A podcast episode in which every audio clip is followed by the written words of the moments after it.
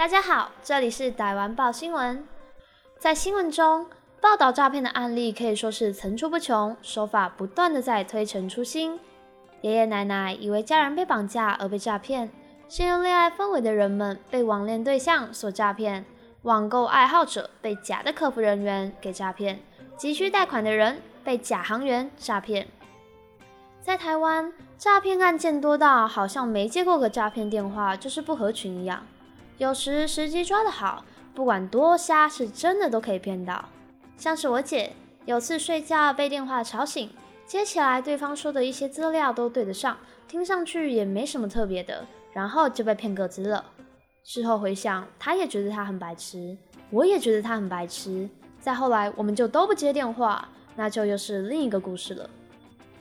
这个被得手的案例告诉我们，时机有多重要。在抱怨二公受理，就有个不太会抓时机的电话，替我们做了个错误示范。姐妹遇到的萧伯来不及开干就被挂电话，虽然狂笑，但还是要帮他问问有没有人也遇过这种极品萧伯。元坡的姐妹接到了一通自称玉差银行的电访，因为当时恰好在减法，只好开扩音听，又不好意思说太久，礼貌回应说现在在减法，对方却口气恶劣的说我在上班。然后直接挂了电话，这种让人傻眼的行为让他直接回拨想开枪，可惜对方已在通话中，完全打不通，让他快气死，也就有了原 po 的帮忙询问留言。虽然没有遇过那位电访人员，但对这样的行为倒都是感到有些不解和好笑。上班就上班，好像很拽一样，上班干别人什么事，真的疯。他上班不爽，别人放假喽。也有认为这其实就不是真的，都是假冒，可能来诈骗的。通常这都不是正规银行扣的啦，这种大多都不是真正的银行，是乱枪打鸟的贷款，假装银行。真正的银行电访，礼貌很重要。或是有趣回复说，同业的你打错电话了。也有不管怎样的，都说在开会，忙没空，有需要会回拨，要是继续打来就干脆不接的。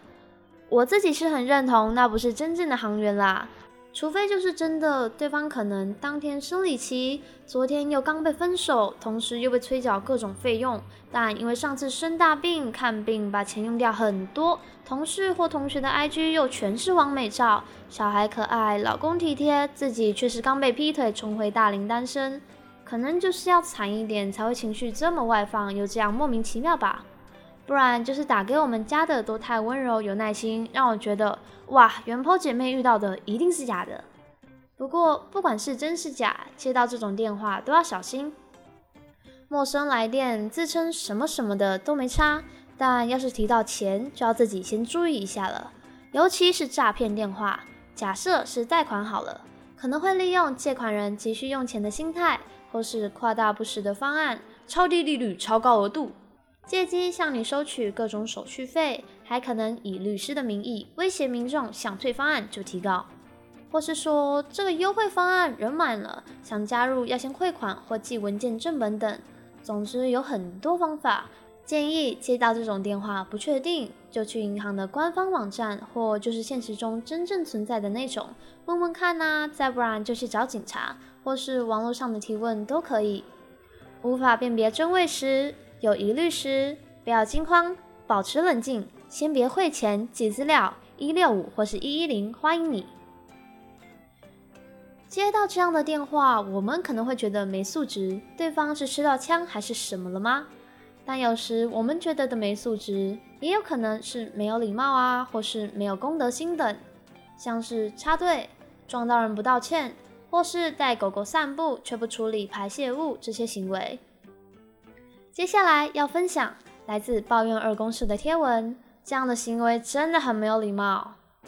服务业真的让人看尽人生百态。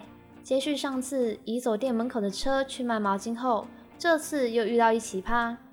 这也是元剖第一次看到这样没礼貌的小孩，也让他真正对没家教有了直观的感受。晚餐时段，一个约小五小六的妹妹走进来。还以为是内用区客人的孩子，结果只是个路人小孩。他问妹妹是要点餐吗？妹妹一脸成熟的反问有没有垃圾桶。他回复有啊，怎么了？妹妹问在哪，他要去丢垃圾。他看到妹妹的红茶破了，所以告诉妹妹垃圾桶的位置。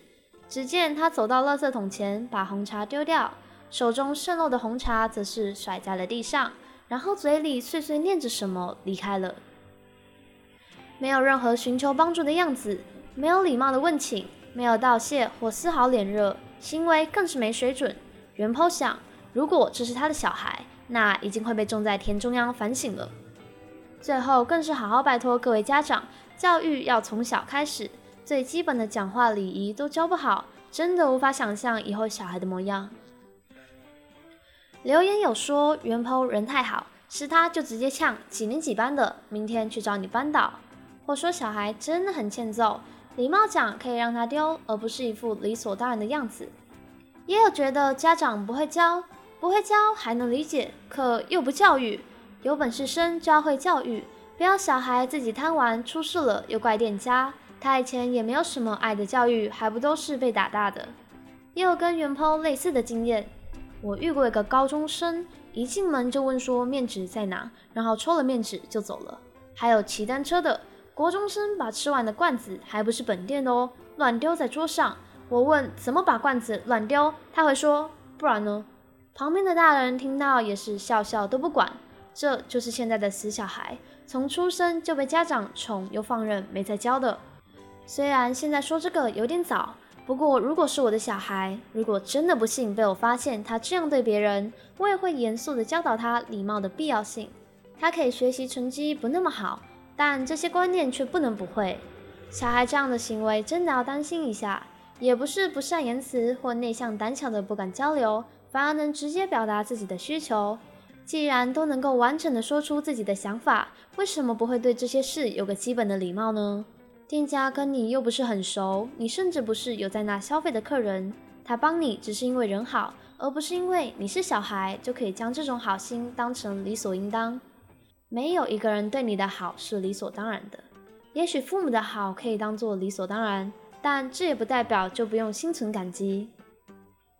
小学也会教吧，请、谢谢、不客气，遇到老师问好，进办公室前敲门喊报告。虽然说时代变了，可变的应该不是这个吧？就是对啊，家长跟老师都教一下，这样他自己也不会被认为是个没礼貌的人。就算是个优秀的人，不会为人处事，也会有许多麻烦。为了社会观感也好，为了自己也好，这种礼貌被说是基本，却还是要教，就是因为希望孩子好好记着。这也真的是生活中很常遇到的。可能是家长没管，所以做出了会被说没家教的举动。但也有家长想要说了，我记得我不是这样教你的啊。一位爸爸想要抱怨儿子。因为安亲班老师传了张照片，并麻烦他再和孩子恳谈一下。爸爸内心感到万分抱歉，也同时想为自己声明：我不是这样教的啊，不是。百善孝为先，你是否可以将爱传给长辈？有两个选项，可以，我会点点点，和有困难，因为点点点。大部分孩子大概就会勾选，可以，我会做什么样的帮助、关心、陪伴等等。而元坡的孩子则是勾了有困难，因为我很忙，不禁让元坡想问：到底是有多忙？比你老爸我还忙吗？看到这样的留言，其实多少能猜到爸爸是真的很忙，可能也多少留给孩子这样的印象：长大就会变很忙，或是我会跟爸爸一样，或干脆爸爸就是答题的参照对象。留言对这个回答则是满意的不能再满意，要体谅你儿子，他真的很忙。上行下效，老子是小子的榜样，很老实的孩子啊，有前途。我要写作业、读书还要玩，你觉得我有时间吗？跟老爸一样，事业做很大。你不是这样教他，但他准备这样对你，没错啊。我的反应和其中一个留言一样，哈哈，我除了笑只能笑，真的太可爱的回答了。好奇爸爸和儿子肯谈了什么？大概是真的太忙，又或是很少去看阿公阿妈、外公外婆，对孩子可以多些陪伴。从现在努力拼好感，长大后他才会想，不管多忙也要抽空看爸妈。讲，虽然语文课可能没教，不过相信我，没人会相信了，不如坦然接受吧。今天的《大文报》新闻到这里结束，希望你喜欢今天的主题，大家能在留言栏和我们互动，并记得订阅和开启小铃铛哦。我们之后也会分享不同题材的事我们下次再见拜拜。